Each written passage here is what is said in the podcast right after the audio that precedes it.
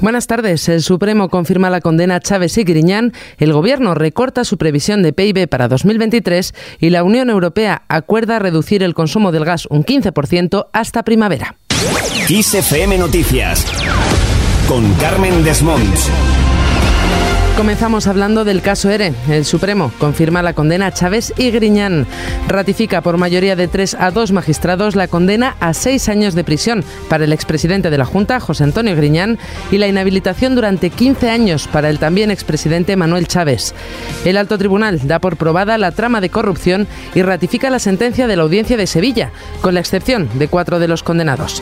Absuelve a tres de ellos, Javier Aguado, Juan Francisco Sánchez y Lourdes Medinas, cargos técnicos de la Consejería de Empleo y reduce la condena de Juan Márquez, exdirector general de Trabajo. Por lo demás, desestima el recurso de Griñán que pedía su absolución.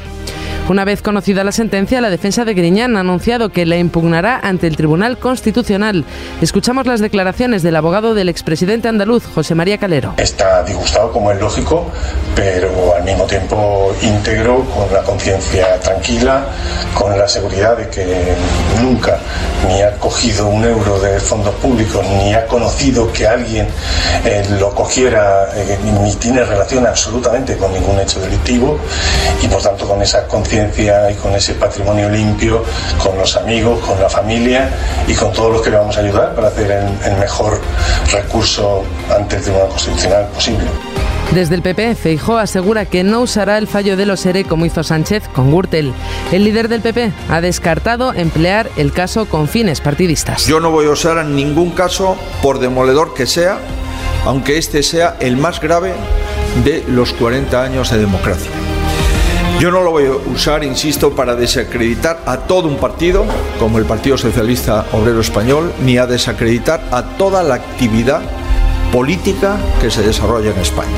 El líder popular ha emplazado al presidente del gobierno a tomar decisiones y depurar responsabilidades tras la decisión del alto tribunal.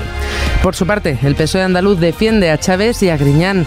El secretario general socialista en Andalucía, Juan Espadas, ha respaldado hoy la honorabilidad de los condenados por el caso ERE. Más allá del fallo, y con todo el respeto sin duda al tribunal, nos ratificamos en la honorabilidad de estas personas que han dedicado toda su vida al servicio público y que buena parte del progreso de Andalucía ha ocurrido justamente durante sus mandatos.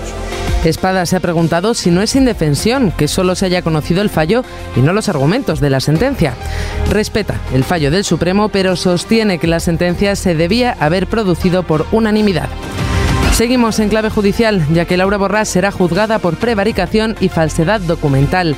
El Tribunal Superior de Justicia de Cataluña ha enviado a juicio a la presidenta del Parlamento por fraccionar contratos de la Institución de las Letras Catalanas que dirigió hasta 2018 para adjudicárselos a un amigo.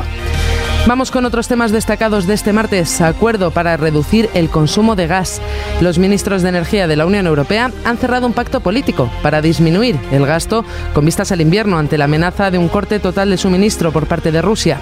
Muchos de los titulares europeos, incluida la vicepresidenta tercera y ministra para la Transición Ecológica de España, Teresa Rivera, han recalcado la importancia de mostrar unidad en frente al chantaje energético de Moscú. Seguimos con otras noticias en clave económica. El Gobierno rebaja un 2,7% la previsión de crecimiento del PIB en 2023. El Ejecutivo disminuye 0,8 puntos la previsión que había marcado en abril a consecuencia del impacto de la guerra en Ucrania. Según el cuadro macroeconómico presentado este martes por la vicepresidenta segunda y ministra de Asuntos Económicos, Nadia Calviño, la previsión de crecimiento para este año se mantiene en el 4,3%. Calviño ha señalado a la guerra en Ucrania como un factor fundamental en este contratiempo económico.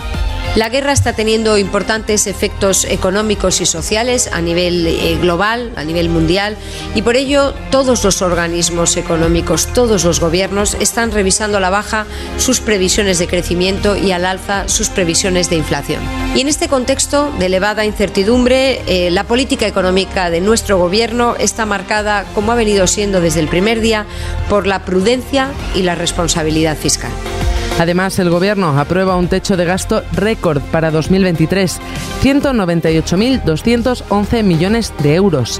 Es un 1,1% superior al de este año, que ya marcó también un máximo histórico por el efecto de los fondos europeos. Escuchamos a la ministra de Hacienda y Función Pública, María Jesús Montero. El objetivo de todos estos números no es otro que el sector público actúe en una doble vertiente. Por una parte, que sea el garante del estado del bienestar y por otro, a actuar como impulsor, como locomotora de la economía en momentos de dificultad como los que estamos viviendo. Por otro lado, el Ejecutivo permitirá a las autonomías llegar al 0,3% del déficit en 2023. Es la propuesta que llevará mañana el Ejecutivo al Consejo de Política Fiscal y Financiera. La ministra María Jesús Montero también informará a los responsables autonómicos sobre el techo de gasto previsto para el año que viene. En materia de incendios, seis comunidades continúan en alerta. Andalucía, Galicia, Navarra, Comunidad Valenciana, Castilla-La Mancha, Castilla y León y Canarias siguen registrando focos activos en una jornada en la que a pesar de las altas temperaturas remiten, el riesgo extremo de fuego se dispara en casi toda España. Galicia, una de las comunidades más afectadas por las llamas, registraba a primera hora de este martes cuatro incendios forestales, dos de los cuales ya están estabilizados y otros dos controlados con 28.350 hectáreas en llamas repartidas por las provincias de Lugo y Orense. Por su parte, el gobierno de Canarias confirma que el incendio de Tenerife está estabilizado, pero con pequeñas reactivaciones dentro del perímetro. Más noticias. Dos de cada tres mujeres nunca han sido testadas de cáncer de cuello de útero. Así lo concluye un estudio que publica la revista Lancet Global Health y que dirige, entre otros, el Instituto Catalán de Oncología.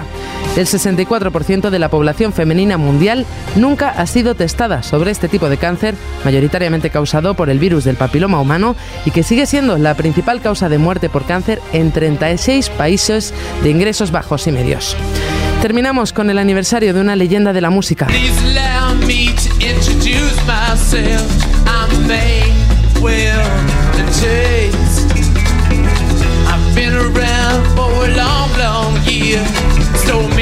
Jagger cumple este martes 26 de julio 79 años. El artista británico prácticamente inventó el concepto de líder del rock and roll. Tomando como ejemplo a los cantantes del soul y el blues, Jagger creó una personalidad carnal y magnética que retuvo su carisma incluso después de que innumerables cantantes lo imitaran y siguieran sus pasos. A diferencia de su compañero en los Rolling Stones, Keith Richards, Jagger siempre pareció interesado en explorar territorio fuera de los Stones.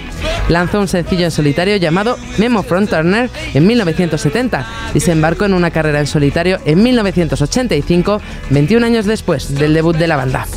Para explicar su sorprendente estado físico hay que recordar su entrenamiento en el gimnasio, sus sesiones de yoga, pilates, running y baile, que realiza al menos cinco días por semana. Un trabajo que se suma a una cuidada alimentación y a unas prodigiosas condiciones genéticas. Su padre fue gimnasta y practicó deporte hasta los 80 años.